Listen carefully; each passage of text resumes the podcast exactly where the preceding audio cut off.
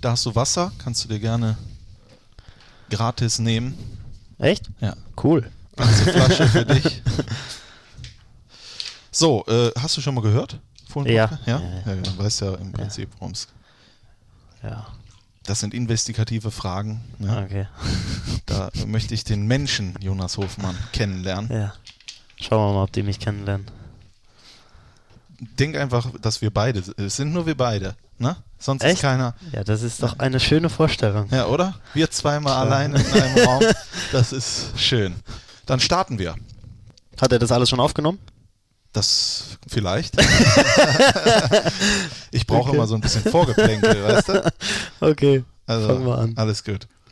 Ich kann euch sagen, Leute zu Hause, gönnt euch jetzt irgendein kühles Getränk, stellt euch das hin, denn ich verspreche euch, es wird hier geschichtsträchtig. Ihr hört den Fohlen-Podcast Und nichts weniger als das.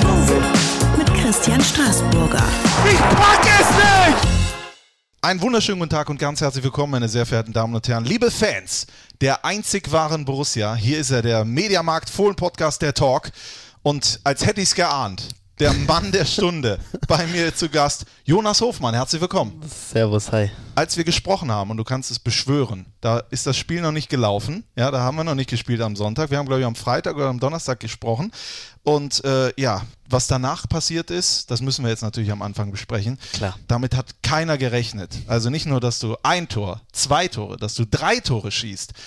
Kannst du dich daran erinnern, wann du das zuletzt getan hast? Also in der Bundesliga ist das, glaube ich, sowieso äh, noch nicht passiert, aber da, sonst? Nee, da ist es noch nicht passiert. Aber ansonsten, glaube ich, in der Jugendzeit irgendwann mal ganz früh in den Anfängen, da ist es schon mal vorgekommen, weil ich da noch Stürmer gespielt habe und bin öfters in die Situation reingekommen. Aber in den letzten, ja, lass mich überlegen, 10, 12 Jahren war das, glaube ich, nicht mehr der Fall.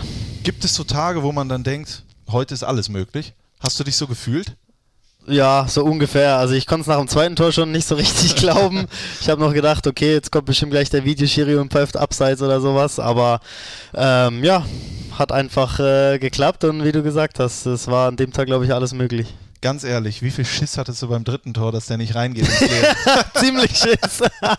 ja, ich bin noch vorbeigelaufen und habe noch, hab glaube ich noch mal kurz hochgeguckt, habe ich noch mal ein Video gesehen und gedacht, wenn, wenn der jetzt nicht reingeht, dann ist natürlich sehr peinlich, aber er war ja auch recht knapp, sage ich mal, also vielleicht so ein halber Meter neben Posten, aber ja, ich muss sagen, in der Tat, wenn der nicht rein wäre, das äh, ja, wäre peinlich gewesen. Ich habe da oben gefiebert. Ich dachte, bitte jetzt nicht, weil dann hätte am Ende wahrscheinlich jeder darüber gesprochen, wie er den nicht Ja. macht. Aber dass du dann noch nicht den Torwart umkurvst und sowas, dann bist du mit App- Applaus in der Kabine empfangen worden. Also Ja, Wahnsinn. das ist ein unvergesslicher Tag gewesen, oder? Das war ein unvergesslicher Tag. Ich äh, muss auch ehrlich sagen, ich war abends, nachts noch voller Adrenalin und äh, ja, wie du es ansprichst, ich bin in den Kraftraum gekommen und habe erstmal nochmal einen Applaus gekriegt. Das ist schon, er war schon sehr, sehr witzig. Ja. Ich habe gesehen, du hast den Ball, wie man es ja so macht, hast du mitgenommen. Wo, wo steht er jetzt? Was hast du damit gemacht? Der liegt noch in meinem Spind in der Kabine, den werde ich jetzt heute noch von allen unterschreiben lassen. Datum kommt drauf und dann schaue ich mal, ob ich den irgendwie äh, zu Hause in mein, äh, ja, in mein Sportzimmer äh, irgendwie integrieren kann. Du hast ein Sportzimmer. Ja, so ein, ein Spielzimmer nenne ich es mal, wo Blazy drin ist, Dartscheibe, ähm, Pokertisch, was weiß ich, da stehen so viele Sachen drin, kleiner Basketballkorb, äh, da ist ganz viel kleine äh, Spielereien möglich in dem Zimmer. Ich habe das Gefühl, du musst jetzt auch eine Vitrine für Pokale so langsam auch schon mal bestellen, oder? Genau, sowas werde Ja. ich mir für den Ball irgendwie überlegen, ja. Ja, frag doch mal bei äh, Matthias Ginter nach. Der hat ja den Der kennt sich da anderen. aus. Der kennt sich da aus. Vielleicht irgendwie direkt im Wohnzimmer platzieren Ja, oder so, damit es jeder sieht.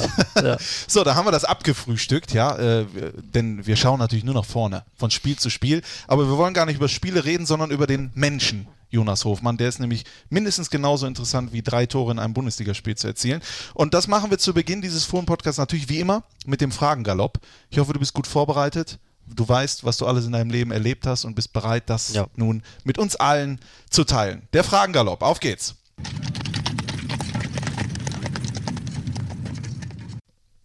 Jonas, du bist in Heidelberg geboren. Was muss man in Heidelberg unbedingt gesehen haben? Äh, die Altstadt, weil das sind sehr, sehr viele coole Clubs und Heidelberg ist ja eine Studentenstadt. Also wenn man mal äh, gerne rausgehen will, freitags, samstags, abends, dann äh, muss man auf jeden Fall in die untere Straße, sagt man da, und in die Altstadt rein und ordentlich Gas geben. Sonst irgend so ein, so ein Das Heidelberger Schloss ist natürlich auch sehr, sehr schön, äh, eine sehr, sehr, ein sehr, sehr schöner Ausblick auch von oben.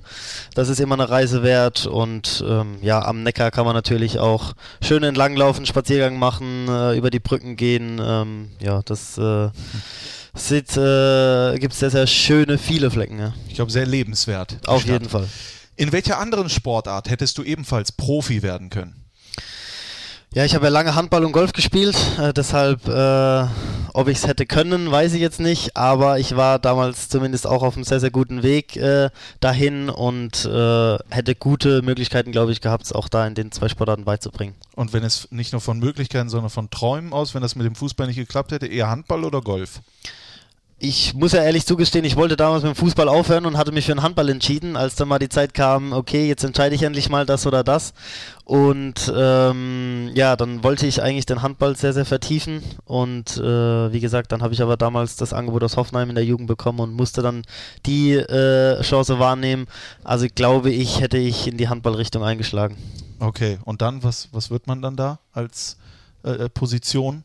Links? Ich habe keine Ahnung, ehrlich gesagt. Ja, mit meiner Körpergröße wäre das ein Problem geworden jetzt in der heutigen äh, Handballwelt, aber wenn ich es geschafft hätte, äh, wahrscheinlich Mittelmann oder Linksaußen, eins von den beiden wäre es geworden. Wer war dein Vorbild? Huh, also na, na, ein richtiges Handballvorbild hatte ich damals nicht, aber mittlerweile gibt es natürlich viele wie äh, äh, Andi Schmid, Uwe Gensheimer, mein, einer meiner besten Kumpels, Marius Steinhauser, spielt ja auch bei Flensburg, also ähm, mit denen komme ich schon ganz gut zurecht. Du hättest dich sicherlich in dieser Sportart auch zurechtgefunden. Aber du hättest dann nie einen Hattrick erzielt. Also zumindest mit dem Fuß. Ja, das wäre schwierig, ja. Hattrick ist ja auch übertrieben, es war ein Dreierpack. Genau, So. sagen wir so. Äh, jetzt hast du sehr viel gesagt, was du kannst oder was du hättest werden können. Was kannst du denn überhaupt nicht gut? Nicht sportlich gesehen, sondern vielleicht so handwerklich oder menschlich. Mm, ja, handwerklich, äh, ja, wie so ein bisschen was vielleicht, aber jetzt auch nicht so viel. Äh, bin sehr, sehr ungeduldig, muss ich sagen. Oder äh, wie viele äh, Deutsche, sage ich mal, rege ich mich auch ganz gerne über viele Kleinigkeiten auf. Besonders im Autofahren zum Beispiel. über Schlafmützen. Ähm, ja, ich bin, muss sagen, wir sind sehr, sehr ungeduldig. Ähm, was es jetzt nicht unbedingt schlecht sein muss immer, aber oft äh, ja, tut es doch auch gut, wenn man eine gewisse Ruhe hat. Ärgerst du dich manchmal über deine Ungeduld? Ja. Ja? ja, ja. Kannst du ein. Beispiel äh, benennen, wo du wünschtest, ruhiger zu werden? Ja, vielleicht jetzt gerade im Sportbereich, ne, da will man ja schon relativ schnell äh, weit kommen. Vielleicht äh, äh, habe ich mich da auch in vor ein paar Jahren zu, wollte ich äh, zu schnell, zu viel. Ähm, ja, das könnte ich vielleicht als Beispiel nennen. Da reden wir gleich nochmal ein bisschen drüber. auch, Ja. äh, über das, was sich da geändert hat. 4 zu 3 oder 1 zu 0? 4 zu 3. Ja? Ja. So ein Spektakelding. Ja. Und dann später aber ins Gesicht von Jan Sommer gucken und wissen, äh, oh je. Äh, Ja, aber 4-3 ist generell erstens äh, äh, besteht dann die Möglichkeit, äh, dass du auch ein Tor geschossen hast bei vier Toren und es ist einfach auch schöner für die Zuschauer im Stadion. Generell ist es dann spannender und macht auch viel mehr Spaß. Wie wirft man diese perfekte 180? Und jetzt sag mir nicht dreimal die äh, 60 treffen. Denn du bist nämlich auch Dart. Ja, ja. Wie wirft man die? Ich habe sie noch nie geworfen, leider. Ich Wirklich habe nicht? hab nur 140 bisher geschafft. War Okay. immer knapp dran. Aber bei mir ist dann immer das Ding, wenn ich dann zweimal hintereinander die Triple 20 getroffen habe, dann mache ich einen kurzen Break und, und bin dann nervös und denke so, scheiße, jetzt muss ich sie auch noch treffen. Und dann ist leider der Fehler. Also dreimal hintereinander weg, äh, volles Risiko. Okay. Ja, Dart, da reden wir mit Sicherheit auch noch ein bisschen drüber. Das ist ja auch eine Leidenschaft von dir geworden. Welche Serie hast du zuletzt durchgebinged? Äh, das war Salvation. Mhm. Ähm, da geht es um, äh, geht um, dass ein Asteroid die Erde treffen soll und dann geht es halt runter und drüber mit der Menschheit. Aber äh, gab es auch noch andere Serien, äh, sollen wir mal kurz nachdenken. Äh, Walking Dead läuft da gerade, ist an, angelaufen, die neue äh, Staffel. Okay. Da bin ich gerade dabei. Also ich äh, habe ganz, ganz, ganz viele eigentlich, wo ich immer mal so ein bisschen Suits äh, ist jetzt auch demnächst auf Deutsch, glaube ich, äh, zu sehen. Also ja. Guckst du überhaupt noch Fernsehen oder nur Netflix und Co? Doch, ich gucke auch Fernsehen. Ja, und was läuft dann da? Oh, ganz, auch ganz unterschiedlich. Also äh, sehr, sehr, GZSZ? Nee, gar nicht. Sowas gar nicht. Äh, gerne äh, Nat Geo Wild oder Discovery Channel. So Dokus äh, ist ja, sehr interessant. Hast du auch eine geschaut, um runterzukommen nach dem Spiel? Oh, was habe ich denn da geguckt? Äh, Nee, da habe ich gar nichts mehr geguckt, muss ich sagen. Da bin ich, äh, habe ich mir noch äh, ein Bierchen gegönnt äh, und äh, bin dann ins Bett. Borussia Mönchengladbach ist für mich. Ähm, Borussia Mönchengladbach ist für mich äh, ja ein sehr, sehr cooler Verein, mir sehr ans Herz gewachsen und ähm, ja, bin gerade auf dem besten Wege, bei diesem Verein groß durchzustarten. Ja, mal. Facebook, Twitter, Instagram. Was ist das für dich? Ähm, Welche Gewichtung hat das? Ja, na klar, also ich bin, wenn, dann hauptsächlich nur noch auf Instagram unterwegs. Ähm, ja, Facebook ist bei mir mittlerweile ein bisschen ausgelaufen, muss ich sagen. Ähm, ja, man guckt natürlich sehr, sehr oft drauf, äh, vielleicht zu oft manchmal. Ähm, ich würde mir wünschen, dass man da ein bisschen mehr wegkommt von, dass man nicht mehr nur in der äh, in den sozialen Netzwerken rumhängt. Aber ähm, es gehört halt zur heutigen Welt dazu, deshalb äh, bin ich da natürlich auch unterwegs und aktiv. Jetzt nicht der alleraktivste, aber ähm, ja. Du hast natürlich nach den drei äh, Toren auch ein Foto gepostet. Unser Vereinsfotograf Christian Verein macht natürlich auch immer wunderbare Fotos. Absolut. Wie schwer ist es denn da, sich eins auszusuchen? Und bist du einer, der sich vorher irgendwie Sprüche googelt, die er da drunter schreibt, oder kommt das eher so aus dem Nee, gar nicht. Ich muss ehrlich sagen, ich sitze öfter da und äh, denke zwar, was kann ich denn jetzt da drunter schreiben? Ähm, und bei der Bildauswahl war nach dem Spiel klar das Bild, wo ich die Hände über dem Kopf zusammenschlage, weil ich selber nicht glauben kann. Hatte ich auch den Hashtag, äh, das glaubst du nicht, äh, äh, da drunter geschrieben. Also das war für mich dann recht schnell klar. Bei Hashtags äh, gucke ich gerne bei Josua Kimmich. Der macht so die ein oder andere. Hast du schon mal Nee. nachgeguckt bei ihm? Nee. Guck dir mal sein Profil an und was für Hashtags er da benutzt. Wie fühlt es sich an, Millionär zu sein? Ja, wenn mir das einer vor etlichen Jahren gesagt hätte, ist natürlich schon Wahnsinn. Ähm, aber äh, bin natürlich auch sehr, sehr dankbar darüber, dass ich in so jungen Jahren schon ähm, ja, finanziell so gut aufgestellt sein darf. Ähm, und äh, ja, fühlt sich natürlich schön an, ohne Wenn und Aber. Ist das eine große Sorge, die einfach einem da wegbricht im Prinzip, weil viele haben ja Existenzängste etc. pp. Äh, vergisst man das manchmal oder bist du dir dessen schon immer bewusst, dass es auch hätte anders laufen können?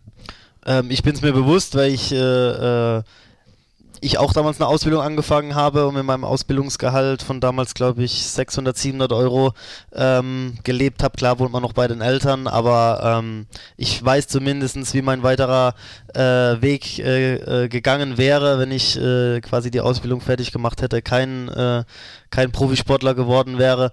Also weiß ich das sehr, sehr gut einzuschätzen und ähm, ja, meine Eltern haben mir da auch immer sehr, sehr geholfen, äh, mit dem Geld gut umzugehen und habe gute Leute um mich herum, ähm, um, wie gesagt, damit gut umzugehen und bodenständig zu bleiben. Das heißt, du hast eine Ausbildung abgebrochen?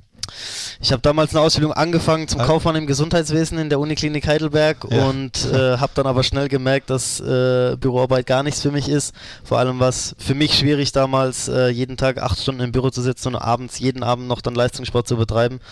Und äh, ja, dann ich, äh, bin ich nochmal auf die Schule zurückgegangen, äh, habe mein Fachabitur gemacht, ähm, sodass ich zumindestens, äh, wenn der Fall gekommen wäre, dass ich doch ähm, mir eine andere Arbeit hätte suchen müssen, was in der Hand habe oder ich hätte studieren können. Ähm, deshalb war es mir wichtig, ähm, wo ich dann damals auch nach Dortmund gewechselt bin, von der Heimat weg, ähm, noch die Schule zu Ende zu machen und die nicht abzubrechen. Und ähm, ja, Ist der Impuls da von dir gekommen oder von den Eltern? Nahe von, von mir auch, weil ich generell ähm, sagen äh, kann von mir, dass ich immer auch, äh, da sprechen wir wieder von sehr ehrgeizig sein, äh, dass ich in der Schule auch sehr ehrgeizig war, immer gute Noten zu schreiben und ähm, für mich ist klar war, ähm, wenn es keine Möglichkeit gegeben hätte, die Schule zu beenden, ähm, damals in Dortmund, es wahrscheinlich auch nicht zu dem Wechsel äh, gekommen wäre. Äh, Ich erinnere mich, ich habe viel gelesen. Du hast als junger Kerl, als du nach Dortmund gewechselt bist, darüber ein Interview gegeben, weil gerade die Sache war mit Felix Magath und Julian Draxler. Jetzt sind ja schon ein paar Jahre vergangen. Es hören vielleicht viele Nachwuchskicker zu. Würdest du denen immer raten, Leute, macht auf jeden Fall die Schule zu Ende und lasst euch nicht irgendwelche Flausen in den Kopf setzen, auch wenn zum Beispiel ein Profivertrag ansteht? Oder kannst du verstehen, wenn da eine Schwierigkeit entsteht? Ja, man kann es teilweise schon verstehen, wenn man als junger Mensch dann zum Beispiel einen Profivertrag angeboten kriegt, dann ist es ja klar, wenn du Fußballer bist, dass du, äh, dass du davon träumst, sowas zu erreichen. Ähm, ich glaube, das muss man immer situationsabhängig machen. Ähm, bei mir war es zumindest so, dass ich das unbedingt wollte und wenn mich jetzt einer um Rat fragen würde, würde ich auch sagen, äh, sieh zu, dass du auf jeden Fall äh, irgendwie einen Abschluss hinkriegst, äh, einen ordentlichen, ähm, weil es immer wieder sein kann. Man sieht es heutzutage so oft, dass du auch, äh, selbst wenn du schnell einen Profivertrag unterschreibst, es auch ganz schnell wieder in die andere Richtung gehen kann, sei es durch Verletzungen oder andere Schicksalsschläge. Und ähm, dann hast du zumindest was in der Hand, wo du weiter drauf aufbauen kannst und äh, deinen eventuellen Plan B dann ähm, ausleben kannst, musst. Ähm, deshalb ja, finde ich, ist es zwingend notwendig, heutzutage jedem ans Herz zu legen, ähm, eine, einen Schulabschluss zu haben. Torabschluss ist wichtig, Schulabschluss ist wichtiger. So sieht's So. aus. Habe ich doch. Woraus schöpfst du Kraft? Äh, ja, wir haben gerade über Dart gesprochen, sehr gerne abends an der Dartscheibe oder, äh, wenn das Wetter das zulässt, auch auf dem Golfplatz. Ähm, da komme ich einfach runter. Ähm, das ist nicht ganz so, ja, jetzt nicht hektisch, aber aufreibend manchmal wie auf dem Fußballplatz, wo es dann doch manchmal hoch und runter geht. Ähm, ja, da ist einfach äh, schön beim Golfen zum Beispiel in der Natur draußen zu sein. Äh, alles ist ruhig. Und ja, beim Dart abends an der Dartscheibe alleine im Keller äh, ein paar Pfeile zu werfen, ähm, ja, das ist einfach äh, eine gewisse eine gewisse Ruhe da, wo man einfach runterkommen kann. Gibt es Momente, an denen Jonas Hofmann betet? Äh, ja, gibt's natürlich auch. Also ähm, ich war früher auch Ministrant in meinen ganz jungen Jahren, ähm, deshalb auch ein gläubiger Mensch. Ähm, aber ich glaube, es ist auch wichtig, generell viel dankbar zu sein, äh, wenn man täglich ein gutes Essen auf den Tisch kriegt und äh, dass man gesund ist. Äh, ich glaube, man muss dann nicht immer äh, zum Beispiel jetzt äh, in die Kirche gehen oder sich abends hinsetzen und beten. Ich glaube, ähm, wenn man sich dessen bewusst ist, äh, dass einem gut geht, dass man gesund ist und wie gesagt, dass man immer gutes Essen hat, äh, nicht an Hunger leidet am, äh, und äh, gutes äh, Trinken äh, bekommt, das äh, glaube ich, finde ich gut, wenn da jeder auch selber ähm, das weiß für sich. Ähm, da finde ich es jetzt nicht immer notwendig, man muss sich hinsetzen und beten. Irgendwann findet jeder raus im Leben, dass die kleinen Dinge eigentlich die großen sind. Ja. Du bist in einer Liebesbeziehung, du bist verheiratet. Ja. Was zeichnet dich? Äh, welche Eigenschaften zeichnen dich als Partner aus? Du müsstest jetzt meine Frau beantworten. Die ist aber nicht hier. Und ich halte dich für selbstbewusst genug, mir dazu sagen, was so deine. Womit hast du sie gekriegt? Äh, womit habe ich sie gekriegt? Äh, da war ich auch sehr ehrgeizig. Da musste ich sehr ehrgeizig bleiben damals, äh, wo ich so ein paar Monate verfolgt habe, bis er endlich gesagt hat, okay, das ist er. ja, das ist, ähm, ich glaube, ich bin ein sehr, sehr spontaner Mensch. Äh, mit mir kann man, äh, zu mir kann man jetzt sagen, komm, wir fahren jetzt dahin oder ähm, ich habe jetzt Bock darauf und bin bei allem dabei. Ähm, ich glaube, das äh, ist, glaube ich, eine große Eigenschaft von mir, dass ich äh, meiner Frau manchmal, glaube ich, auch zu spontan bin, weil sie gerne die Planerin ist und vorher weiß, äh, was auf sie zukommt. Wobei sich das mittlerweile auch ein bisschen gewendet hat durch äh, meinen, durch meinen fußballerischen Job jetzt ist es doch auch ein bisschen bedingt, dass man spontan werden muss. Und äh, ja, was alles andere so angeht, ähm, vielleicht körperlicher Natur. das muss meine Frau beantworten. Selbstverständlich. Selbstverständlich. Das gehört auch dazu. Wie findest, was findest du eigentlich, äh, dass sich Gegenseit Gegenseitigkeiten anziehen oder dass Gemein Gemeinsamkeiten wichtiger sind? Ähm, vielleicht sowohl als auch, weil es in der Beziehung vielleicht gut ist, und wenn der eine davon ein bisschen was hat und der andere davon, ähm, aber Gemeinsamkeiten finde ich natürlich äh, genauso wichtig. Äh, man hat vielleicht gemeinsame Interessen. Ähm, ich glaube, es wäre blöde, wenn man nur Gegen, äh, Gegensätze hat, äh, weil dann kann man vielleicht wenig zusammen machen oder hat nicht viel Lust, äh, viel zusammen zu machen, sondern wenn man viele Gemeinsamkeiten hat, wie zum Beispiel, was weiß ich, die gleichen äh, Interessen, was Hobbys betrifft oder ähm, in welche Richtung man gerne Filme schaut, ins Kino geht, äh, ist schon wichtig. Man sagt ja auch oft, ähm, du hast etwas, was mir fehlt. Was würdest du sagen, hat deine Frau, was dir fehlt? Das sind ja Fragen hier. Jonas. Was mir fehlt, was mir fehlt. Ja, ich muss sagen, dass sie bei uns so ein bisschen ein Bürokram macht. Also sie ist da eher, also ich bin auch ein ordentlicher Mensch, aber ähm, ich bin froh, wenn ich die ganzen ähm, Sachen, was Abheften betrifft oder was so äh, Ordnung im Büro anbetrifft, weil das ja heutzutage auch äh, Da sind auch ein paar viele wichtige Dokumente dabei, die man immer gut verstauen muss. Das macht sie bei uns alles. Ähm, da bin ich ein Mensch, habe ich gar keinen Bock drauf. Äh, da bin ich froh, dass sie das bei uns macht. Hinter jedem erfolgreichen Mann steckt eine eigenständige, erfolgreiche Ja, Frau. das ist starke so. Frau. Sehr gut. Hast du sehr viel Glück gehabt. absolut. Glückwunsch. Dankeschön. Hätte ich an deiner Stelle dann auch so fro äh, früh geheiratet, Ja, ne? ja. Und die Dinge festgezurrt. Über wen oder was kannst du sehr gut lachen? Über mich selber. Ja. Also ich muss echt sagen, ist, stimmt, ja. ähm, klar gibt es auch mal Situationen, die vielleicht äh, einem peinlich sind, aber ich bin da echt einer, ich kann sehr, sehr viel über mich lachen und äh, finde es auch gut. Ich finde, man sollte nicht allzu ernsthaft immer sein. Ähm, klar, manchmal muss man das sein, aber ich bin wirklich einer, äh, das ist so, dass ich äh, viel, viel, viel über mich selber lache. Das ist sehr schön. Äh, ich sag mal, wenn man etwas wirklich will, schafft man das auch. Glaubst du daran? Ähm, zum Teil natürlich schon, ja. Ähm, nicht immer, weil wir auch in gewisser Weise ähm, nicht alles möglich machen können. Äh, ich denke, die Träume, die man dann hat, äh, die müssen schon auch realistisch sein. Ähm, aber gibt natürlich äh, äh, Ausnahmen auch, äh, die das Gegenteil beweisen. Ähm, wie sagt man, Ausnahme steht immer gegen die Regel. Ausnahmen bestätigen die Regel. Ja, so, ist genau so rum. Ja. Ja, ähm, ja deshalb ähm, würde ich niemals nie sagen. Aber ja, wie gesagt. Hat mal jemand damals zu dir gesagt, als du den Traum vom Fußballer hast, Junge, was träumst du denn da für Zeug? Das schaffst du nicht. Mm, nee, weil ähm, in den jungen Jahren, oder ich sage jetzt mal, ja, bis, bis zur B-Jugend, A-Jugend hat jeder den Traum und da gibt's noch, da gibt's keiner, der dir dann irgendwie den Traum versauen will. Ähm, ich glaube, wenn es dann so in den im Bereich geht, wo man übergeht in den äh, äh, Profifußball, gibt es schon Kritiker, die sagen, ähm, ich glaube nicht, dass du das schaffst, aber ähm, wenn man an sich selber glaubt und äh, realistisch das alles einschätzen kann, dann ähm, ja, glaube ich, kann man das schaffen. Spornt dich das an, wenn jemand zu dir sagt, du schaffst das nicht? Absolut. Das ist äh, ähm, nicht das Geilste, was es gibt, aber das ist einfach, äh, wie du sagst, das spornt einen enorm an, demjenigen dann äh, oder denjenigen, wenn es mehrere sind, das genaue Gegenteil zu beweisen. Weißt du, was dein Vorteil jetzt ist, was du dann später deinen Kindern sagen kannst? Du kannst sagen, Junge oder Mädel, du kannst alles schaffen. Dein Papa hat mal drei Tore in der Bundesliga gemacht. zum Beispiel, genau, zum Beispiel. Guck mal, da hast du was Schönes erschaffen. Ja, Welchen ja. Film hast du zuletzt im Kino gesehen?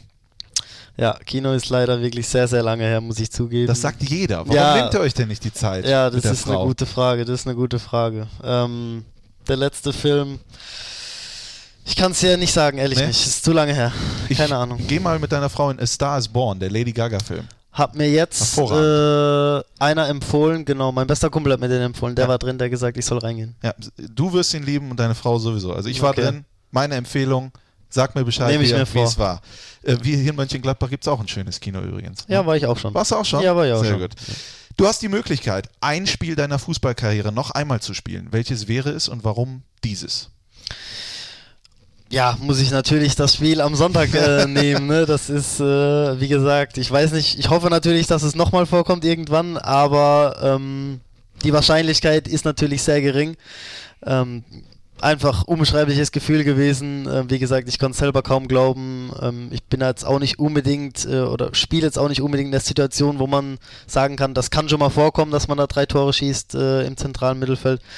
Deshalb ganz klar, der letzte Sonntag war bisher ähm, das geilste Spiel meiner Karriere.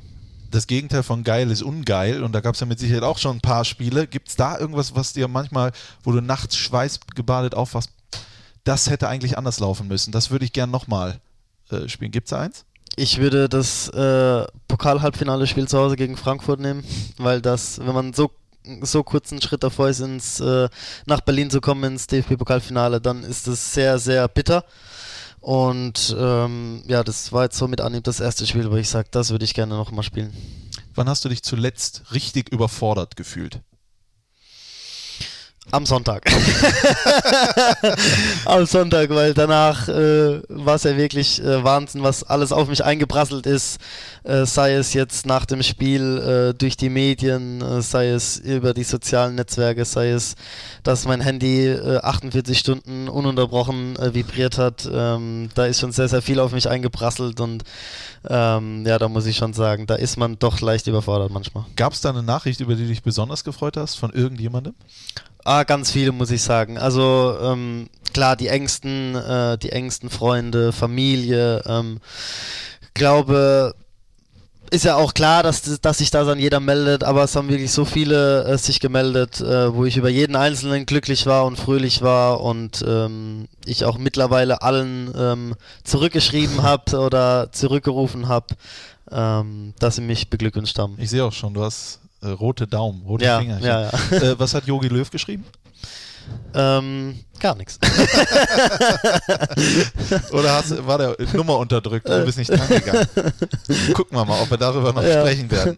Ähm, das hast du schon beantwortet, deswegen, du brauchst Hilfe. Stell dir vor, du brauchst Hilfe. Mit welchem Problem kannst du zu Tobi Sippel und mit welchem Problem kannst du zu Lars Stindl gehen?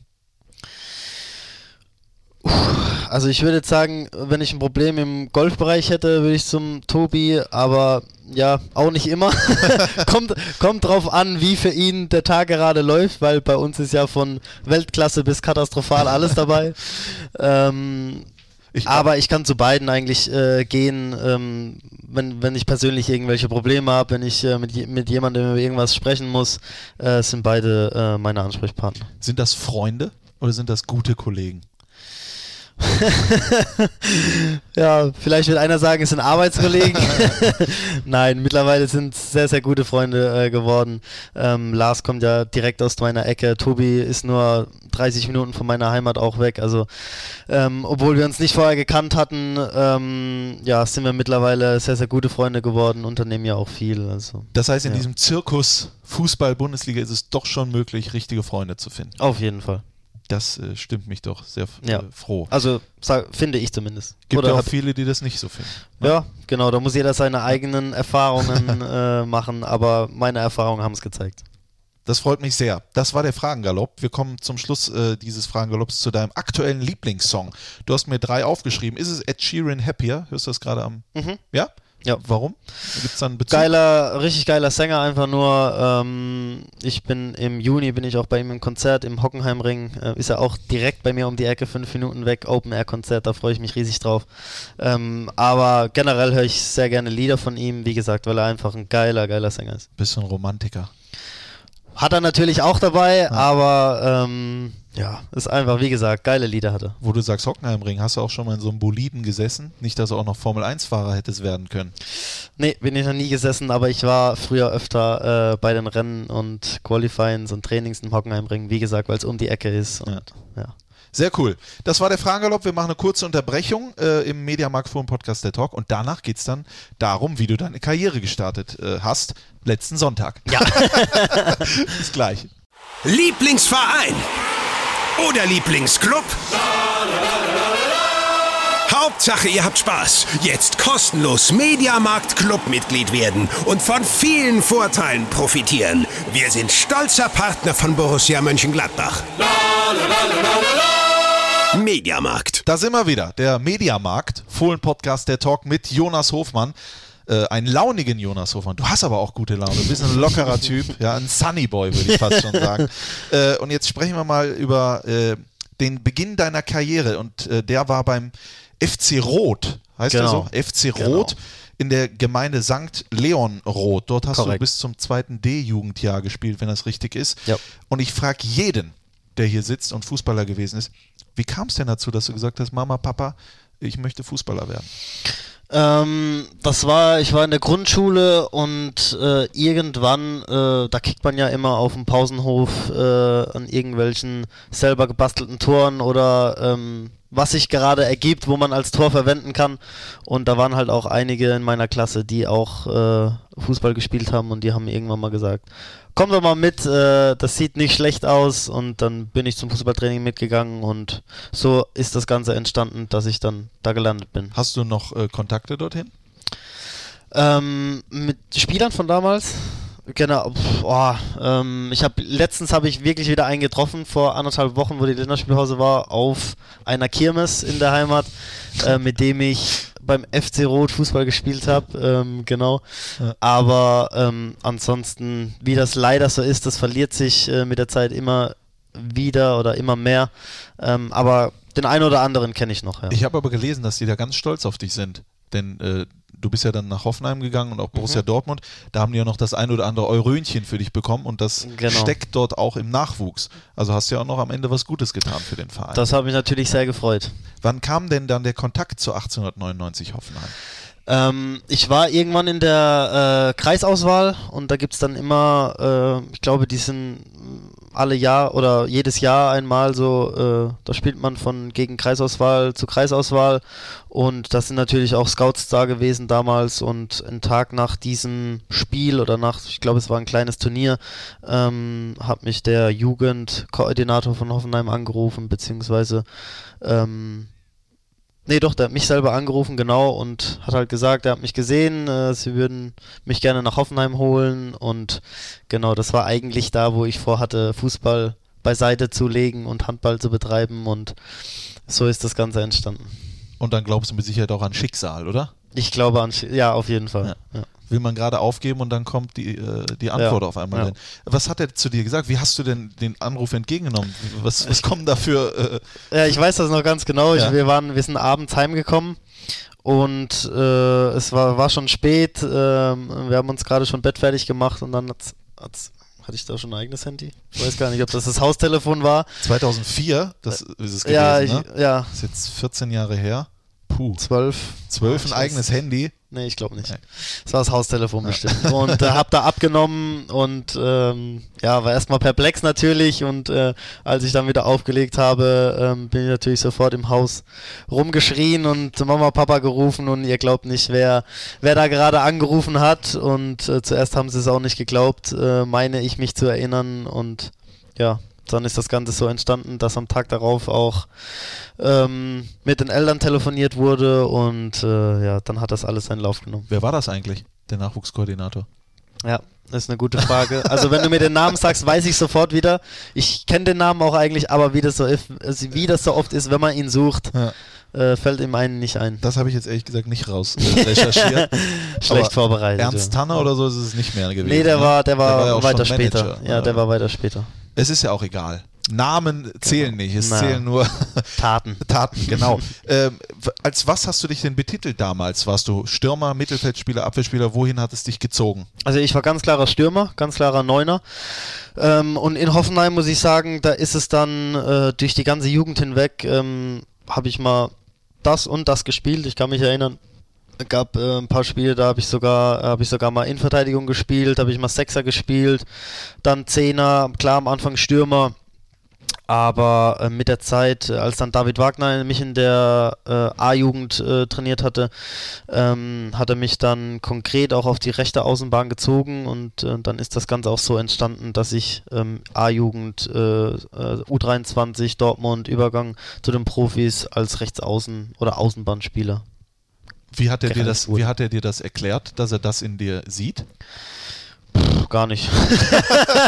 Ja, Das, äh, du das machst das jetzt. Kann ich gar nicht äh, sagen. Wir haben damals ein System gespielt, äh, 4-3-2-1 Tannenbaum, ähm, dass sich das so ergeben äh, hat. Ähm, aufgrund vielleicht auch von dessen, dass er einen anderen Spieler vielleicht unbedingt im Sturm spielen wollte und dann eine Position für mich gesucht hat. Und äh, aber Du hast neun Tore in 18 Spielen erzielt, also so schlecht war es ja dann auch nicht auf der rechten Seite. Echt? Ne? In der, ja. Ich war auch schockiert. ja, Ja, gut, jetzt habe jetzt hab ich 4 aus 8, also die Hälfte genau. Also Ich habe das Gefühl, aus dir wird noch was. das heißt, nach 34 habe ich dann 17. Wenn man es richtig hochrechnet, könnte es Ja. sein. Wann wusstest du denn, oder gibt, gibt es den speziellen Moment in dieser Jugendphase 2004, nee, wann bist du zu, genau, 2004 nach Hoffenheim gegangen, dann 10, 11, so A-Jugend. Wann wusstest du, okay, das kann hier wirklich was werden? Also ich fand, das, das, das, das äh, ist selbst noch damit nicht getan, dass ich dann äh, von der A-Jugend in Hoffenheim zu U23 nach Dortmund gegangen bin. Ähm, klar war damals die Konstellation äh, äh, für mich perfekt, dass David Wagner ähm, quasi der beste Freund von Kloppo, ähm, die zweite Mannschaft trainiert, Kloppo die erste. Äh, da waren natürlich die, äh, die ähm, die äußerlichen Bedingungen gegeben, aber nichtsdestotrotz musste ich natürlich trotzdem äh, noch Leistung bringen. Aber ich finde, ähm, zu sagen, dass man irgendwann das realisiert hat, okay, das äh, könnte wirklich zum Profifußballer hinhauen, ähm, war so das zweite Jahr äh, bei der Dortmunder U23, wo man dann angefangen hat, oben mitzutrainieren, ähm, wo man auch mal mit dem, äh, mit, wo ich auch mal mit Jürgen Klopp äh, das erste Mal sprechen durfte und da ging es bei mir los, dass ich gedacht habe, okay, ähm, weiter dranbleiben, dann könnte das vielleicht echt was werden. Gehen wir nochmal aber nochmal zu Hoffenheim zurück. Man redet ja so selten über Hoffenheim. Ja. Ähm, ist, Talent hat, haben viele. Manchmal braucht man dann den richtigen Menschen, den man da hat, der an einen glaubt, der einen fördert. Gibt es da einen ganz speziellen, wo du sagst, ohne den hätte ich es wahrscheinlich vielleicht nicht so weit geschafft? Ja, es wäre jetzt, glaube ich, äh, falsch von mir, ähm, alle meine Jugendtrainer nicht zu nennen, weil in irgendeiner Weise hat mich jeder ein Stück weitergebracht. Ähm, Kennst du noch alle Namen? ich glaube, Nein, ja. Brauchst du nicht, brauchst du nicht. Also ich denke schon, dass ich fast alle aufzählen könnte, aber wenn ich jetzt einen vergesse, wäre natürlich. das wäre natürlich, genau. Nee, aber ich glaube, ähm, ich kann mich an jedes einzelne Jahr erinnern, das ich da erlebt habe. Ähm, klar, äh, David Wagner hat mich natürlich in Hoffenheim trainiert und mich dann nach Dortmund geholt. Ähm, das kann, kann man natürlich sagen, wenn er mich nicht nach Dortmund geholt hätte, wer weiß, wie es dann, dann würde ich vielleicht auch nicht hier sitzen. Das ist, äh, wie wir vorhin von Schicksal gesprochen haben, immer äh, so ein Ding. Ähm, ja, aber David war natürlich, wie gesagt, schon vielleicht eine Schlüssel, äh, Schlüsselperson. Heute Trainer von Huddersfield. Ähm, du hast aber auch noch für die U23 von Hoffenheim gespielt. Fünf mhm. Spiele, zwei Tore. Das ist Wahnsinn. Oder dass du hast Bilanzen. Das kann man, das kann man kaum glauben. Und ich habe gelesen, äh, korrigiere mich, wenn es falsch ist, du wolltest eigentlich der erste Hoffenheimer werden, der es aus der Jugend in die Profimannschaft geschafft hat. Genau. Warum hattest du die Geduld nicht? Ja, ich hatte, ich hatte die Geduld schon. Also es war damals so, dass äh, ja auch Dietmar Hopp gesagt hatte, äh, es würde ihn sehr, sehr freuen, wenn, wenn er mal einen Spieler rausbringen würde, der vielleicht später dann auch Nationalspieler wird, der einfach aus der Region kommt.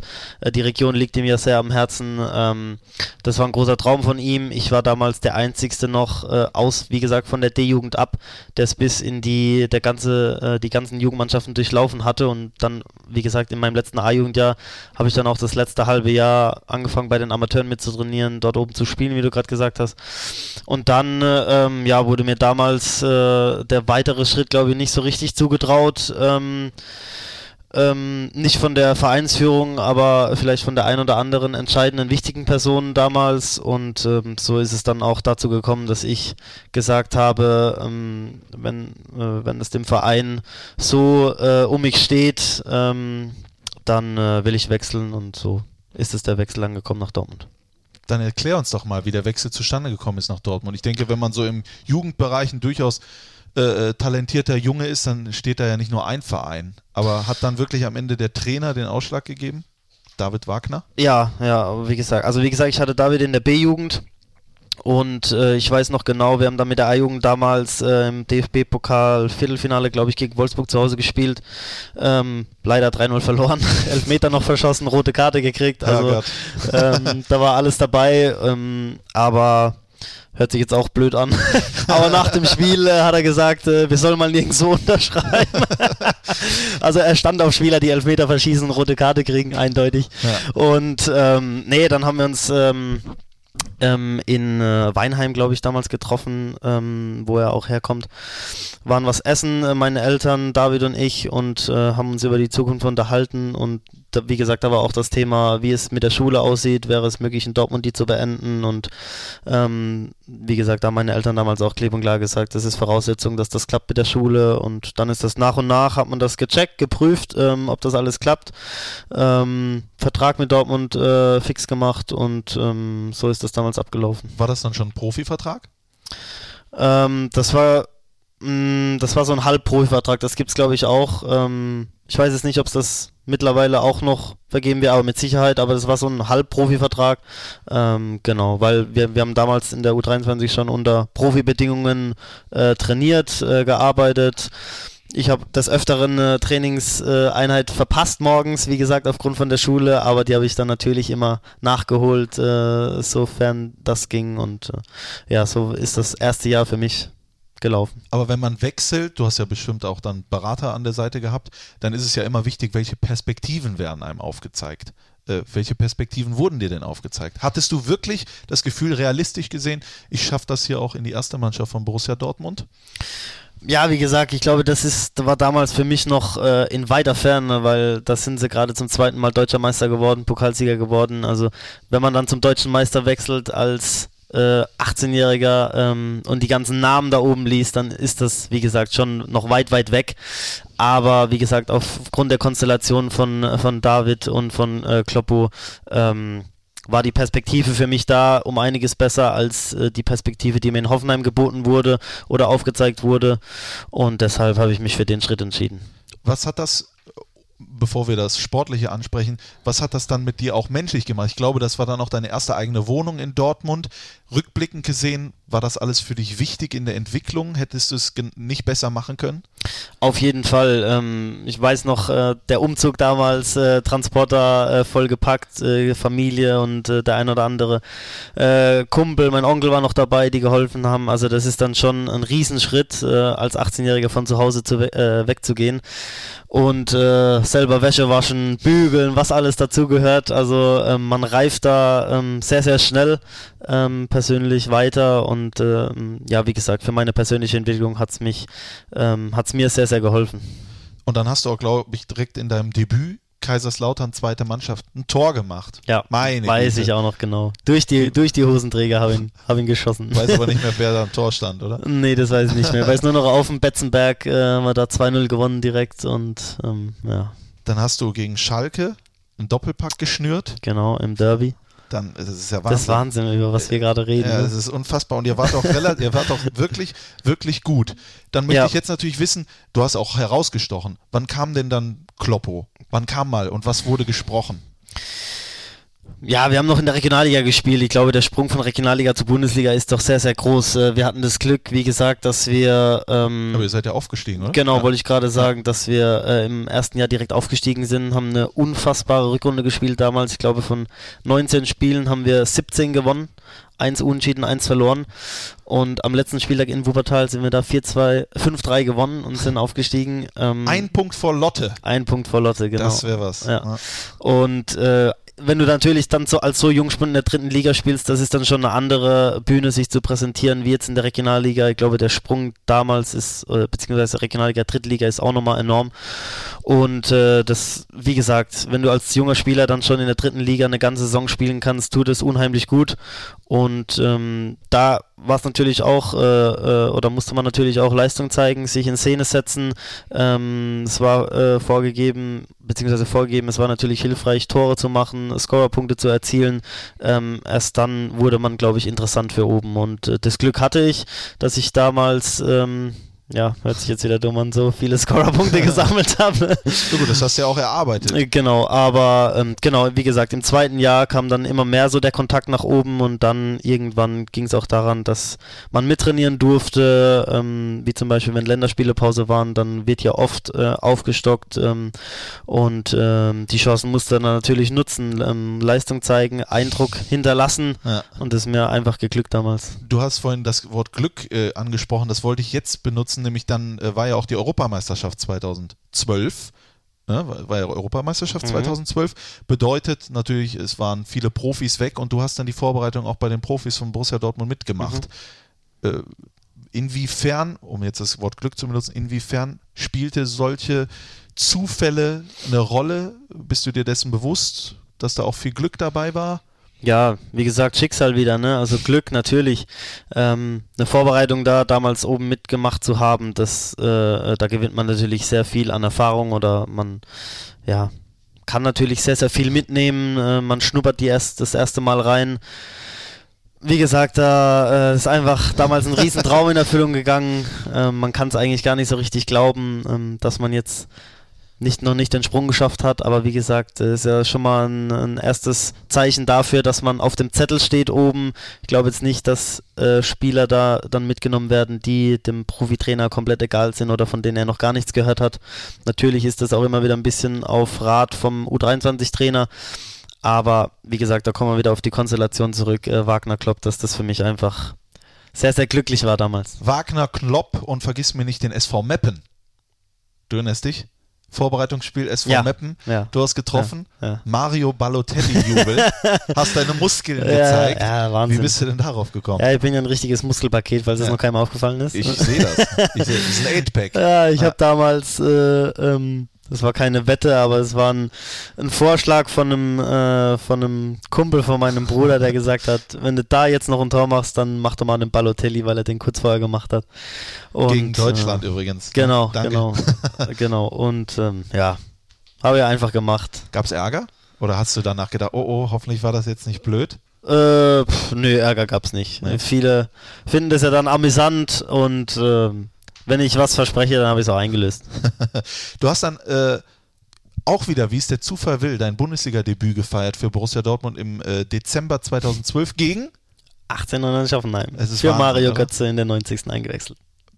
kannst du mich einmal zurücknehmen, da an diesen 16. Dezember 2012? Ja, ja, das war ähm, an der Außenlinie warm gemacht und immer hochgeguckt, wann kommt endlich der Ruf. Ähm, das wäre natürlich für mich oder damals in der Situation, bevor es zur Einwechslung kam, äh, war das ein Riesentraum und wie gesagt, dann auch noch gegen den Verein, wo du sieben Jahre lang gespielt hast.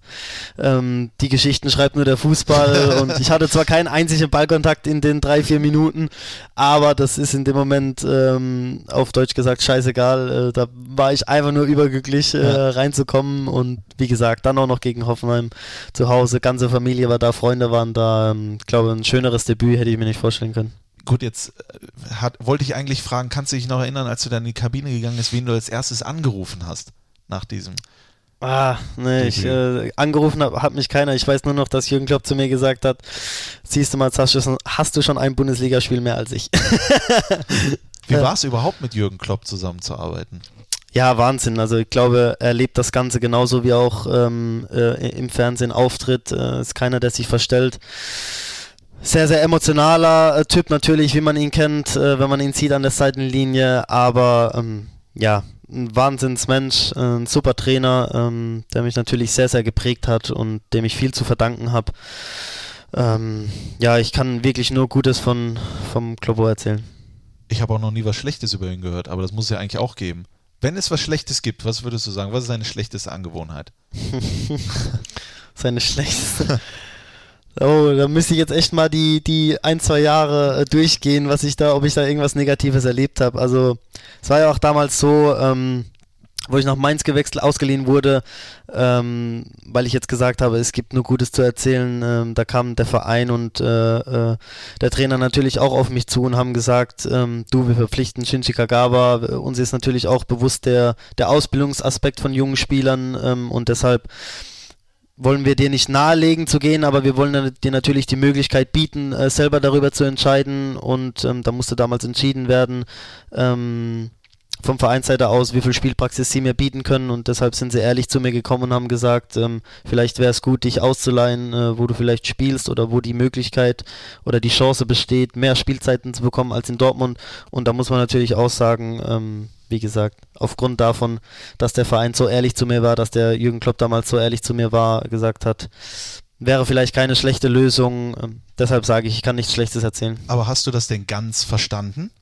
Ich meine, ich habe mir das mal angeschaut. Du warst dann schon fester Bestandteil im Prinzip des Kaders, hast ja auch dein äh, Bundesligaspiel von Beginn an bestritten, hast Tore, auch ein Tor gemacht. Ich äh, habe jetzt gerade hier, hast du auf jeden Fall. Ja. Und äh, äh, fühl, denkt man sich dann nicht, okay, warum denn jetzt Shinji Kagawa? Warum soll ich denn jetzt weg eigentlich? Ich war Ja. doch jetzt gerade erst ähm, durchstarten, Freunde. Ja, vor allem als so als junger Spieler ähm, versteht man dann vieles noch nicht. Heutzutage ähm, kann ich das anders einschätzen, aber damals bricht natürlich da eine Welt zusammen. Ähm, ich weiß auch noch genau, wie ich beim beim Kloppo im Büro saß und wir darüber gesprochen haben und äh, ich dann natürlich sehr, sehr schlecht drauf war, äh, nicht sauer war, aber halt sehr, sehr traurig über die Situation. Ähm, wie gesagt, weil ich damals ähm, in Dortmund den Sprung zu den Profis geschafft habe und das dann immer äh, was Besonderes äh, sein wird. Und ich damals natürlich gerne klar geblieben wäre und nicht ausgeliehen worden wäre, aber wie gesagt, im Nachhinein ähm, hat mich diese Zeit in Mainz auch sehr, sehr geprägt. Du hattest die Rückennummer 7, die bekommt ja jetzt auch nicht irgendeiner. Ne? Du hast am, jetzt sehe ich es hier, 18. August 2013 eingewechselt gegen Eintracht Braunschweig, hast ein Bundesligator erzielt, was auch am Ende die drei Punkte gebracht Mhm. hat gegen Ein- Eintracht Braunschweig. Äh, du hast gegen den FC Bayern München getroffen. Also ich sag mal so, ich hätte mich auch ein bisschen gewundert, wenn dann auf einmal gesagt wird, so und jetzt äh, bitte zum F äh, FSV Mainz 05. Also ein bisschen, also ganz, also Ärger muss doch dabei Ja. gewesen sein. Lass doch mal den Ärger raus, Junge. Ja, du bist viel zu diplomatisch. Ja. Du musst da gedacht haben, Freunde, ich äh, bin doch besser als Shinji Kagawa, sag ich mal. In, äh, Ja, in dem Moment habe ich das natürlich nicht gedacht, aber ja, wie gesagt, da ist man natürlich schon sehr, sehr betrübt und traurig über die Situation und äh, man hätte sich natürlich sehr, sehr anders äh, äh, gewünscht, aber wie gesagt, heutzutage kann ich das besser einordnen und äh, wie gesagt, war ja auch kein, äh, kein schlechter, kein schlechter, äh, kein schlechtes äh, Omen für mich nach Mainz zu wechseln. Klar war ich da viel verletzt, aber wie gesagt, die Zeit hat mich dort trotzdem sehr, sehr geprägt und blicke trotzdem sehr, sehr gerne zurück. Du bist ein wunderbarer Mensch. Ja, das, äh, so positiv. Du bist dann zum FSV Mainz 05 und hast ja echt auf dich aufmerksam gemacht. Du warst ja wie so ein Phönix aus der Asche, will ich das sagen. Zehn, äh, zehn Spiele gemacht, drei Tore erzielt und dann kam der Außenbandriss. Fragt man sich dann, was ist eigentlich jetzt los hier? Also erstmal muss ich aus Dortmund weg, jetzt bin ich hier super durchgestartet. Die Leute reden vielleicht schon von Nationalmannschaft etc. pp. Und dann so eine Gülle. Ne? Ja, es war damals sehr, sehr bitter. Also, ähm, ich musste ich ganz klein wenig korrigieren. Also ich bin dann nach dem zweiten Spieltag noch gewechselt am letzten Tag und äh, habe dann sechs Spiele gemacht und habe mich dann verletzt, äh, hatte dann Außenbandriss. Also du hast keine zehn Spiele für Mainz gemacht Nee, ich habe und dabei zuerst, drei nur- Tore ich hab erzielt? zuerst sechs Spiele gemacht, Okay. habe mich dann verletzt, Außenbandriss, ähm, habe mich dann wieder rangearbeitet, habe auch in Dortmund, glaube ich, dann sogar wieder mein erstes Spiel gemacht nach der Winterpause. Ja. War dann wieder mal raus, wieder drin, äh, ein, zwei Spiele zwischendurch gemacht und mich dann, äh, dann leider eine Folgeverletzung äh, vom Außenbandriss. Aber ich gucke nochmal, es ist korrekt. Insgesamt hast du zehn Bundesligaspiele für ja, Mainz genau, gemacht ja, und ja, drei genau, Tore genau, erzielt. genau. Dann äh, haben wir uns Ja, nochmal richtig Genau, verstanden. naja. Aber wie gesagt, das äh, Jahr war leider von Verletzungen geprägt da und ähm, ja, aber wie gesagt, war trotzdem ein richtig geiles Jahr dort. Du bist dann nach Dortmund zurückgegangen. Gab es keine Option für dich zu sagen, ich bleibe in Mainz, weil eigentlich ist es ja gar nicht so schlecht hier? Oder war für dich klar, ich gehe zurück zum BVB? Ja, Michael Zorc hat damals im Jürgen Klopp auch direkt äh, äh, signalisiert, dass da, äh, dass Mainz gar nicht auf die Idee kommen braucht, äh, ein Kaufangebot abzugeben. Also es war von vornherein klar, dass ich zurück nach Dortmund komme.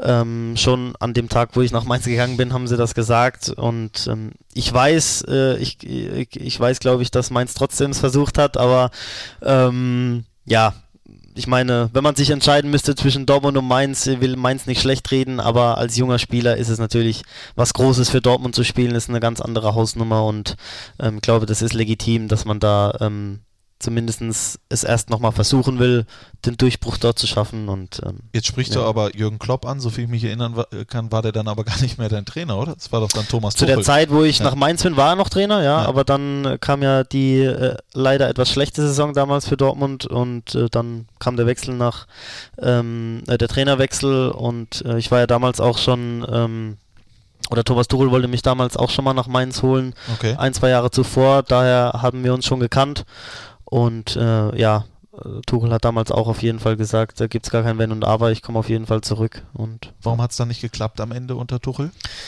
ja, da gibt es auch äh, unter gewissen, äh, äh, oder da gibt es auch wieder vielleicht viele Aspekte, wo man da äh, nennen kann. Hast dich wa- nicht an Ernährungsplan gehalten? ja, nein, nein, ich war immer, äh, was ernährungstechnisch angeht, da habe ich, glaube ich, äh, seinen Wünschen entsprochen. Also, ähm, nein, äh, ich weiß auch nicht. Manchmal ist es einfach so, ähm, genauso wie es jetzt äh, für mich nicht genau erklärbar ist, wieso es jetzt so läuft, gibt es halt auch mal Wochen oder Monate, wo es nicht so läuft. Ähm, warum auch immer, was die Punkte da immer sind, wie gesagt, ist schwierig. Schwierig zu erklären. Ich sage immer, im Kopf läuft alles ab, der Kopf entscheidet alles und äh, Und nach Regen kommt immer Ja. Sonnenschein. Ja, und genau. der Sonnenschein für dich heißt Borussia so Mönchengladbach. sieht's aus. Dann bist du in der Winterpause zu uns gekommen und wie das alles abgelaufen ist, bis zum vergangenen Sonntag, das gehen wir gleich durch. Ein bisschen Zeit haben wir noch. Jetzt aber erstmal den zweiten Titel. John Denver, Leaving on a Jet Plane. Was ist Ja. das denn? Habe ich noch nie gehört. Einser, Armageddon. Ja? Kennst du nicht Ach, Armageddon? den Film? Ja, klar. Ja, der ist ja auch schon von 1900. Ja, aber. Weltklasse-Film mit Ben Affleck, wo, wo, Ja. wo sie da ins, äh, ins Raumschiff äh, einsteigen und er sich dann verabschiedet äh, von seiner äh, Freundin und dann fangen sie, fängt er ja an, das Lied zu singen und andere mit dazu und ähm, ja, ich finde den Film einfach 1A, hab das damals aufgeschnappt und das Lied gegoogelt und seitdem Das ist war es aber- einfach ein geiler Song. Das war aber nicht der letzte Kinofilm, wo du drin warst, oder? Armageddon. Nein, der war nicht der letzte. Okay, dann äh, geht jetzt in die Spotify-Playlist vom Fohlen Podcast und hört euch den an und dann geht's gleich weiter mit dem letzten Teil mit Jonas Hofmann. Jetzt nur noch Borussia Mönchengladbach. Hier ist Christoph Kramer. Bis jetzt war es ja schon super, aber jetzt wird's richtig gut. Viel Spaß mit dem Fohlen-Podcast. Wir sind wieder zurück beim Mediamarkt Fohlen Podcast. Der Talk bei mir sitzt immer noch ein sichtlich gut gelaunter und durchtrainierter Jonas Hofmann. Äh, jetzt reden wir über Borussia Mönchengladbach. Ich muss es sagen, du weißt es aber auch selber, die einzig wahre Borussia. Du hast gedacht, Borussia Dortmund, das wäre schon toll. Und dann hast du hier alles kennengelernt. Du bist im Winter äh, 15, 16 zu Borussia bekommen, Vertrag bis 2020 erhalten. Wie hat dich der Verein oder die Menschen, die hier arbeiten, davon überzeugt, das ist der richtige Schritt für dich? Ja, da muss ich schon Max Eberl äh, erwähnen, der damals äh, äh, sogar bei mir zu Hause saß ähm, und äh, mit meinem Berater, meinem Papa natürlich und wir darüber gesprochen haben und Max auf einmal mit Dingen um die Ecke kam, wie du vorhin mit den ganzen Statistiken, wo ich gedacht habe, äh, also wer sich so vorbereitet, der hat schon sehr, sehr großes Interesse und hat viel investiert dafür. Ähm, und ja, wie gesagt, kam da mit, äh, äh, mit Dingen um die Ecke, wo ich gesagt habe, wow, also Wahnsinn, wie er sich bemüht. Aber ja, für mich war auch einfach der Schritt äh, mal weg von Dortmund, weg von dem Verein, wo du den Sprung geschafft hast, ähm, ein anderes Standing zu bekommen vielleicht. Ähm, wichtig damals und wie gesagt, Gladbach war damals schon ähm, ein riesen ein Riesenverein. Ähm, ich habe ja damals auch schon gesagt, dass ich als kleiner Junge öfters hier im Stadion war und ähm, Hast ja. als, kleiner Junge in Gladbach Bettwäsche geschlafen. Genau, zum Beispiel. Ja, ja, ja, ja. Ja. ja, wie gesagt, es war einfach damals äh, eine Bauch, äh, Bauchgeschichte, wo mir einfach gesagt hat, äh, mach das, das ist der richtige Schritt. Und ähm, ich bin auch heute noch glücklich, dass ich es gemacht habe. Welchen anderen Verein hast du da abgesagt? Mm. Ich bin schon so ein Investigativjournalist. Ja, ja, Wahnsinn, ja, ja. Wahnsinn. Nein, damals gab's, äh, ist ja legitim, dass man sich mit Vereinen unterhält und äh, aber wie gesagt, das Ganze hat mich einfach von Gladbach am meisten überzeugt und deshalb habe ich es auch gemacht. Äh, ansonsten würde ich jetzt woanders sitzen, wenn ich das Gegenteil jetzt sagen würde. Was denkst du, ist dieses, wenn man das überhaupt greifen kann, was ist das Faustpfand, was der Verein hat, um Spieler hier hinzuholen? Ja, man, man, man hat ja in der Vergangenheit gesehen, was, äh, was für Spieler hier schon gespielt haben, ähm, wie jetzt Marco Reus oder Granit, die einfach äh, äh, super Zeiten hier auch hatten. Gladbach äh, steht einfach dafür, dass man, äh, dass man sich hier ähm, sehr, sehr wohlfühlen kann, ein sehr familienreicher Verein ist, ähm, familienfreundlicher Verein und ähm, ja, wie gesagt, man sich hier in Ruhe entwickeln kann, äh, den nächsten Schritt in seiner Karriere gehen kann. Das, wie gesagt, hat man schon bei vielen Spielern gesehen und ähm, ja, ist einfach, äh, äh, ist einfach äh, schön, äh, schön und angenehm hier zu spielen. Was war denn in deinen Vorstellungen der nächste Schritt, den du gehen wolltest? Ja, ähm, ein, ein neues Standing zu erreichen einfach, glaube ich. Ich glaube, in Dortmund, ähm, beziehungsweise bei dem Verein, wo man quasi den Sprung schafft, gilt man doch immer äh, als der Spieler, der aus der eigenen, aus dem eigenen Stall kommt, sage ich mal. Und ähm, ja, da äh, davon wegzukommen, äh, war, glaube ich, ein, ein Schritt damals, äh, den ich äh, machen wollte. Und ähm, ja, glaube ich, ist mir ganz gut gelungen bis jetzt. Wie war die Anfangszeit bei Borussia Mönchengladbach für dich? Es, äh, kann man, also, es war ja nicht so, dass direkt gesagt wurde, wusch, Phönix aus der Asche, ich glaube, das Wort habe ich heute schon mal benutzt, sondern war es schwierig, die Akklimatisierung, oder hast du sofort gefühlt, ja, das läuft schon hier? Ja, ich hab's, äh, hab's damals äh, des Öfteren auch am Anfang gesagt, dass ich mich äh, direkt schnell wohlgefühlt habe hier. Ähm, die Mannschaft hat mich damals äh, super aufgenommen. Das ging alles relativ schnell. Ähm, klar, mit Lars, auch mit Tobi, Patrick damals, die mich einfach gut aufgenommen und mich gleich integriert haben. Ähm, das ist ja das, was ich gerade auch gesagt habe. Hier hat man einfach die Möglichkeit, sich äh, sehr, sehr schnell wohlzufühlen und, äh, und zu entwickeln. Und das hat es mir damals sehr, sehr einfach gemacht. Ähm, klar war die Anfangszeit jetzt, ähm, was das, äh, äh, das Spielen auf dem Platz betrifft, jetzt nicht ganz so äh, viel. Ähm, aber wie gesagt, manchmal dauert es auch einfach seine Zeit, äh, bis, dann, bis dann alles äh, äh, Früchte trägt. Und ähm, ja. Hattest du die Geduld oder hast du auch mal überlegt und gesagt, gut, hier ist alles schön und gut, aber irgendwie habe ich mir das anders vorgestellt? natürlich denkt man sowas auch mal, das ist auch legitim. Ich habe ja vorhin gesagt, ich bin ein ungeduldiger, der, äh, Deswegen frage ich ja. Genau, Ja? genau, der zu schnell zu viel will.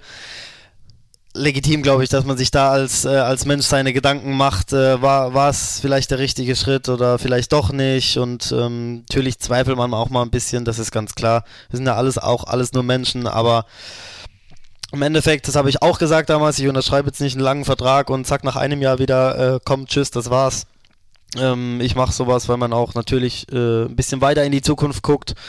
Und ähm, ja, manchmal ist es einfach so, dass es äh, vielleicht ein, zwei, drei Jährchen dauert, bis das alles, äh, wie gesagt, seine Früchte trägt. Ähm, so war es jetzt, so ist es jetzt gekommen und ja. Du sagst, so ist es jetzt gekommen. Wann war für dich der Zeitpunkt gekommen, wo du wusstest, jetzt bin ich hier angekommen?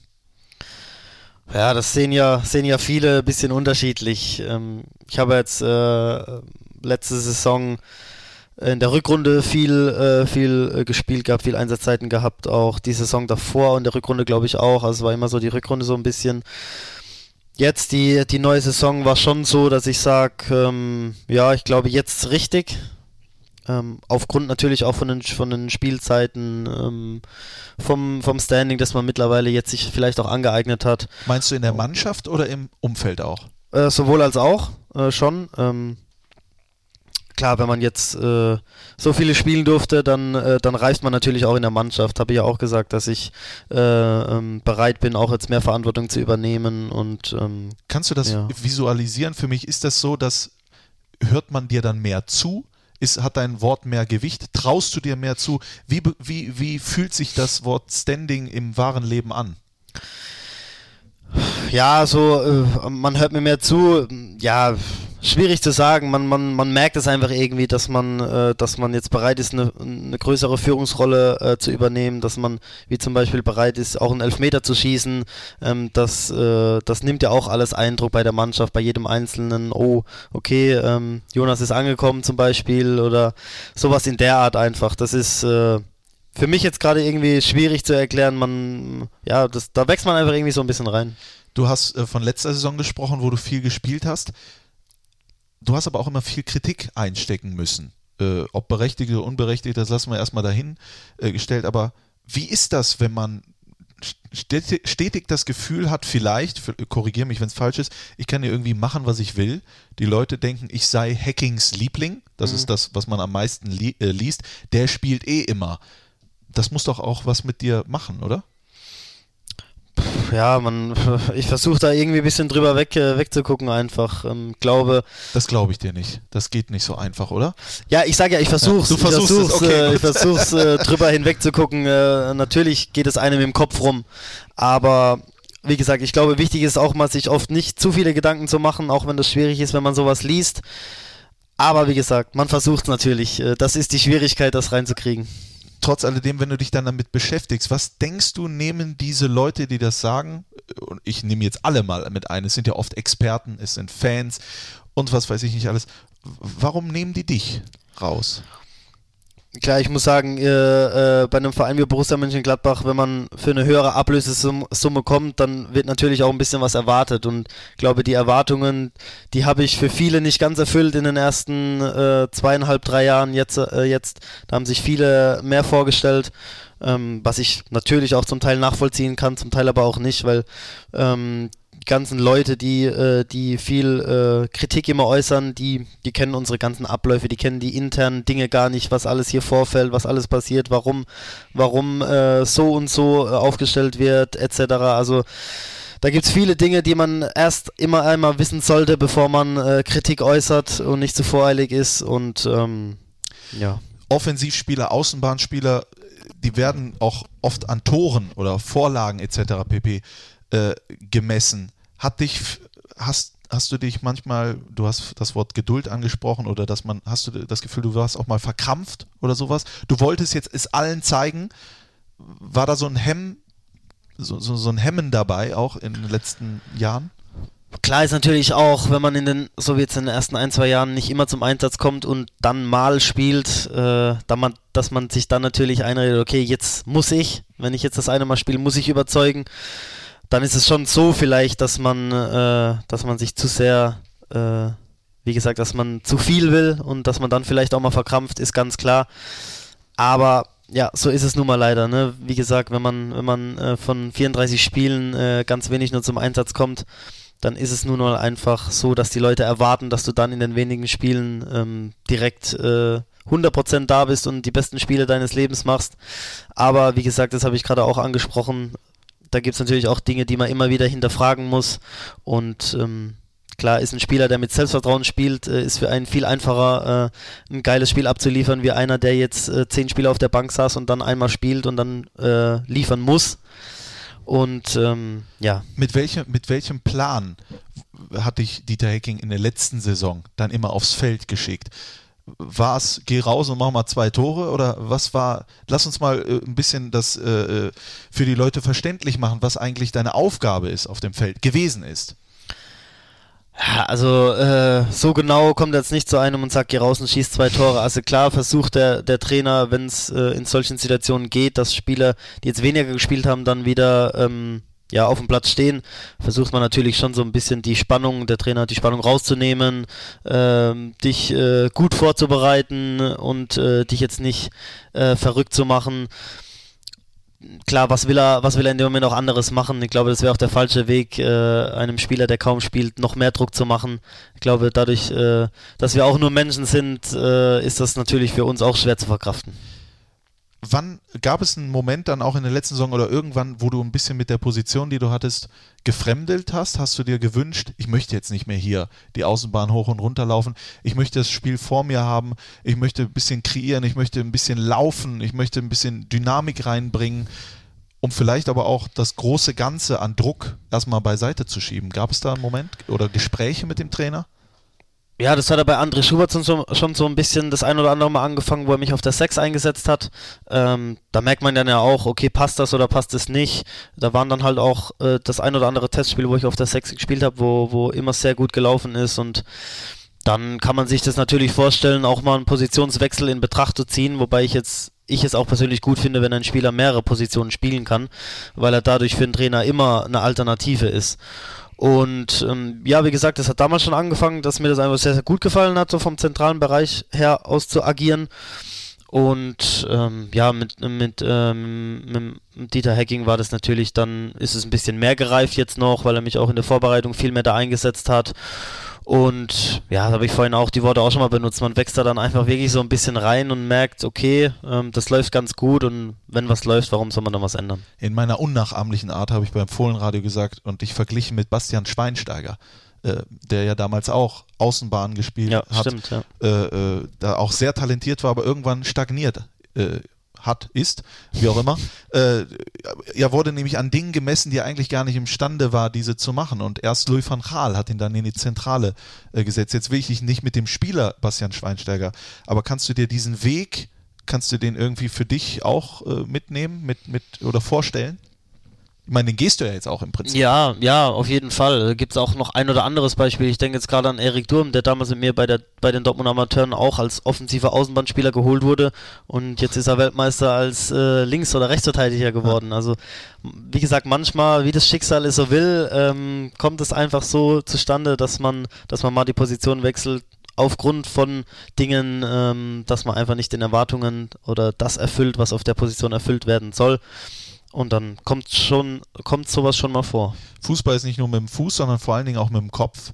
Ich habe das Gefühl, du hast in der, in der Sommerpause irgendwo mal ein paar Fenster geöffnet und mal frische Luft reingelassen. Ist ja sowieso immer gut, wenn man das Hirn mal durchliftet. Du bist, du hast ein ganz anderes Auftreten.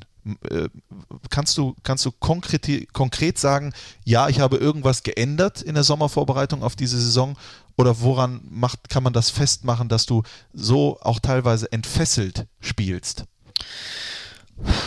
Ja, wenn euch das aufgefallen ist, freut mich das, aber ähm, ja, man. Äh, ich sag mal so, man, da, bevor du das beantwortest, es gibt einen guten Kollegen hier, der, der äh, Patrick Plewe, der hat zu mir gesagt, Christian, ich will wissen, was der Hofmann im Sommer gemacht hat.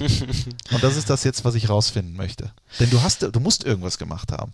Also im Sommer äh, noch nichts. Äh, ich habe einfach an mir weitergearbeitet, aber in der Vorbereitung habe ich diese, in dieser Vorbereitung einfach so viel investiert wie bisher in noch keiner Vorbereitung, weil ich auch einfach gesagt habe, okay, ich bin jetzt zweieinhalb Jahre hier. Ähm, dieses Jahr, ähm, ja, muss jetzt, äh, muss jetzt was geschehen und ähm, ja, hab äh, trotzdem im Sommer schön Urlaub gemacht natürlich. Ich meine ja mit Äh, Sommervorbereitung, ja, ne? ja. Ähm, schön Urlaub gemacht und wie gesagt in der in dieser Vorbereitung äh, investiert, was was nur in meiner Macht stand, sei es äh, sei es äh, die kleinsten Dinge mit äh, mit Schlaf, mit Ernährung, äh, mit Regeneration, ähm, ja und dafür werde ich glaube ich momentan belohnt. Wie sieht es im mentalen Bereich aus? Gibt es da Sachen, die du machst?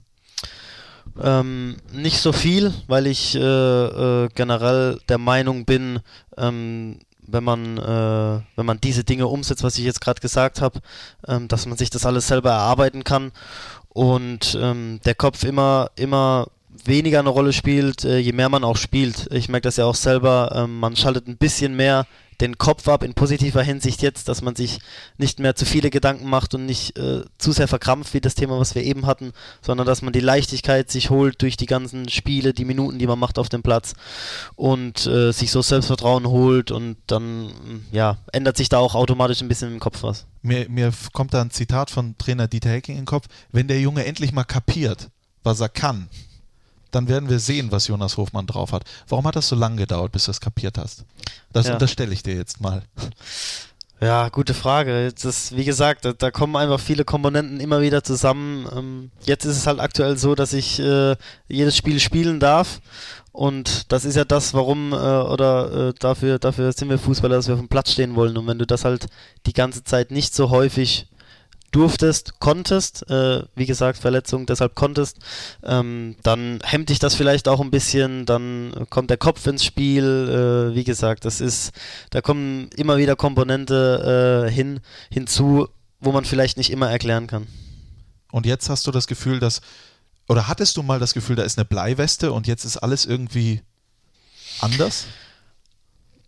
Ja, also es hat sich viel gedreht auf jeden Fall, ne? Ähm, ich versuche mir so wenig Gedanken darüber wie möglich zu machen, aber da du es natürlich ansprichst, ähm, klar sucht man natürlich immer mal wieder so einen Grund, warum läuft jetzt gerade äh, und, und warum davor jetzt nicht so ganz.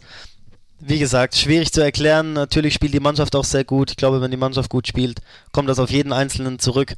Und ja, wie gesagt, das sind einfach ganz viele Dinge, die da passen müssen, dass, äh, dass es einfach so läuft. Gibt es bei dir das Ziel, deutscher Nationalspieler zu werden? Natürlich gibt es das Ziel, klar. Ich wäre, glaube ich, dann wäre ich jetzt, äh, äh, dann wäre ich jetzt falsch, wenn ich das nicht äh, bejahen würde. Als kleiner Junge träumt jeder davon. Klar, wenn man dann auch Fu äh, Fußballprofi geworden ist, dann träumt man auch davon, äh, den nächsten Schritt zu machen und ähm, das ist ein großer Schritt und klar träume ich davon, Nationalspieler zu werden. Hast du das Gefühl, dass du nah dran bist? Gab es Kontakt? In Kontakt- welcher Form auch immer. Kontakt gab es noch nicht. Ähm, klar, ich habe schon für die Jugendmannschaft nur 21 Nationalmannschaft gespielt. Aber ähm, wie gesagt, ist ein großer Traum. Kontakt gab es noch nicht, aber ich glaube, ich bin auf einem guten Weg dahin. Und dann als äh, zentraler Mittelfeldspieler. Das ist jetzt deine Position. Würde ich schon so äh, sagen, ja. Was ist, wenn der Dieter Hecking zu dir kommt, so du spielst jetzt rechts außen, kommt dann äh, von dir nö. Dann will ich wissen, warum er mich da äh, nach außen ziehen will. Ähm, ja, wie gesagt, weil wenn es gut läuft, warum soll man was ändern? Dann will ich eine, dann will ich eine konkrete Beschreibung, warum er mich jetzt auf Außen bringt. Aber ähm, wenn er die dann parat hat, dann spiele ich natürlich auch sehr gerne rechts. Die Nationalmannschaft mal ausgeklammert zum Schluss des Podcasts, weil du musst gleich pünktlich, weil gleiches Training, musst du hier raus.